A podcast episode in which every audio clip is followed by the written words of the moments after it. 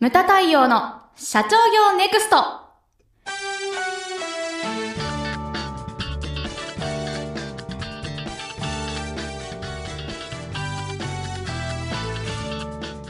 ムタ太陽の社長業ネクストは1965年創業以来一貫して全国の中小企業の経営実務のお手伝いをしてきた日本経営合理化協会理事長のムタ太陽による次の時代を切り開くビジネスリーダーのための番組です。社長やリーダーが知るべきキーワードや考え方書籍社長の悩みなどリスナーの皆様からの質問に毎週お答えしながら日々の仕事や中小企業の経営にどう生かすべきか明快な切り口で解説します。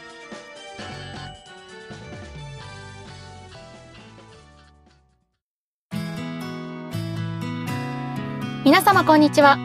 ムタ太陽の社長業ネクスト番組ナビゲーターの奥脇彩です。太陽さんよろしくお願いします。はいよろしくお願いします。さて今回のテーマは経営環境の変化は何から起こるのかということですがどういうことでしょうかこれは。そうですね、はい。今回のテーマちょっと壮大なんですけれども、あのまあ、あの事業発展計画発表会というのをですね、はい。あのお客様の会社に年会数十回、ええ。やっぱりいろんな会社に行ってるわけですね、はい。でその中でもやっぱり儲かってる会社儲かってない会社ほとんど儲かってるんですけれども、はい。そういうことをきちんとやってる会社は。でもそういうのをこう見てるとその違いは何かなと思ったらやっぱりその経営環境の変化に対応できているか、えその変化に合わせて自分の会社を進化させられてるのかさせられてないのかはい。だと思うんですね。でその経営環境っていうのは、まあ、そもそも何から変化するのかというのが今回のテーマなんですけれども、私はですねよくこう文化と文明ということを、えー話をしています。文化と文明って言ったらねあのあやちゃんも小学校低学年ですよね、これ習うのは。そうですね。漢字。はい。文化文明とかこうねこう何回もねノートに書いてこう、ええ。覚えさせられる単語ですけれども、はい。でも文化と文明ってこれ違い何って言われたらえー、って戸惑いません？ますよね。はい。ですよね。そもそもこうそれを深く考えることっていうのはうん。なかなかないですよね。で。すね。でこれをですね説明すると文化っていうのははい。これ僕はですね衣食住などの生活様式のことをこうてます。そうで文化って聞くとなかなか変化しないように思うじゃないですか、はい。でも僕はですねこれ5年スパンで変化してると。5年ですか。はい。結構意外と早いやそうですね。でも考えてみるとですね衣食住って言いましたけれども、ええ。その衣という、まあ、着るものですね。はい。これも随分変化してまして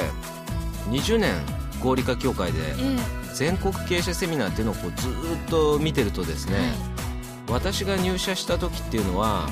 600人700人の経営者がいますと、はい。でその中に昔20年前っていうと女性経営者って少なかったんですね、で1月の全国経営者セミナーなんていうのはあの男の中に男の世界に入るっていうような感じで、結構やっぱり敷居が高かったでしょうね、で来てる女性っていうのは着物で来てたんですよ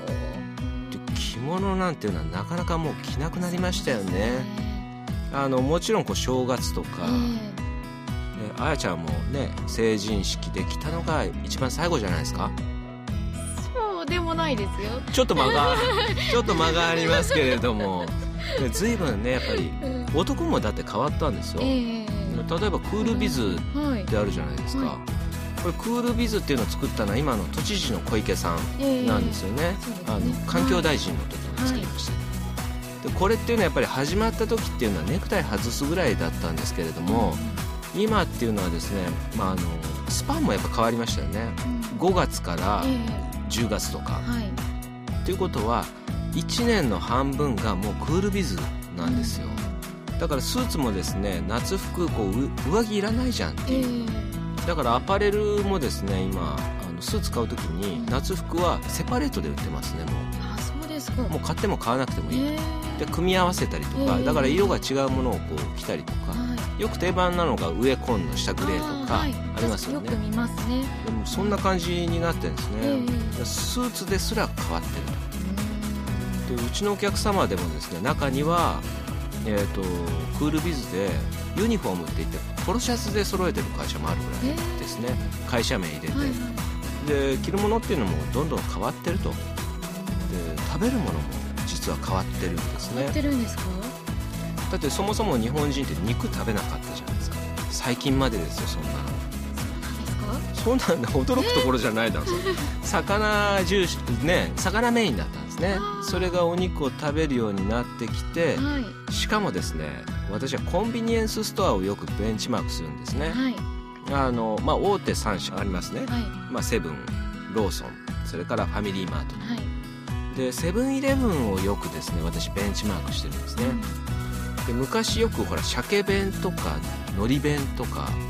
あったんですけれども今そういった白いご飯のお弁当っていうのが売り場の中でですねものすごい少なくなってるんですよ。なくなってるとは言わないけれども、すごい少なくなってる。ん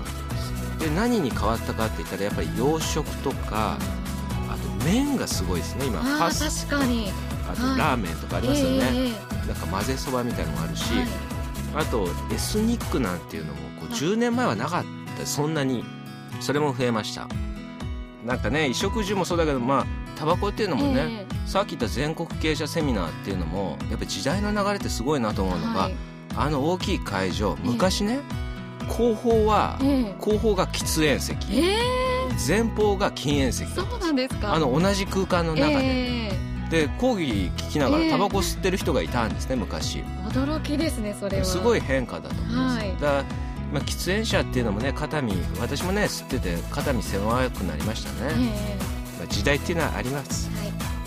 それからですね衣食住の住これもですね変わらないように見えてですねどんどんどんどんやっぱり変わってるんですね。これはやっぱりいろんな要因あると思います、はい、例えばあの都内近郊だけ切り取って、えー、言いますけれども都内近郊はですね今独身世帯それから夫婦2人世帯っていうのが4割を超えてるというふうに言われてるんですねですのでやっぱり今まではやっぱり世田谷とか高級住宅街だったのがその空き家が出てもそういうのをこう中古として買う人っていうのが少なくなってきてると。マンションが需要が高かったりとかやっぱり売れるものっていう売れ筋もどんどん変わってきてますしその中でそもそもですねこうまあ、これはマンションでも一軒家でもそうなんですけれども、はい、和室の割合がそもそも少なくなってきたりとか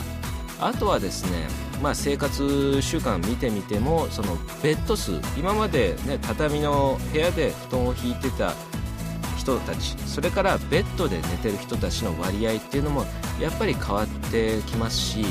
ヒノキ風呂でお風呂入ってる人とかの数もやっぱりですねどんどんどんどん変わってきてます。でバリアフリーっていうのがですねあの昨今もう当たり前の世界になってきてますし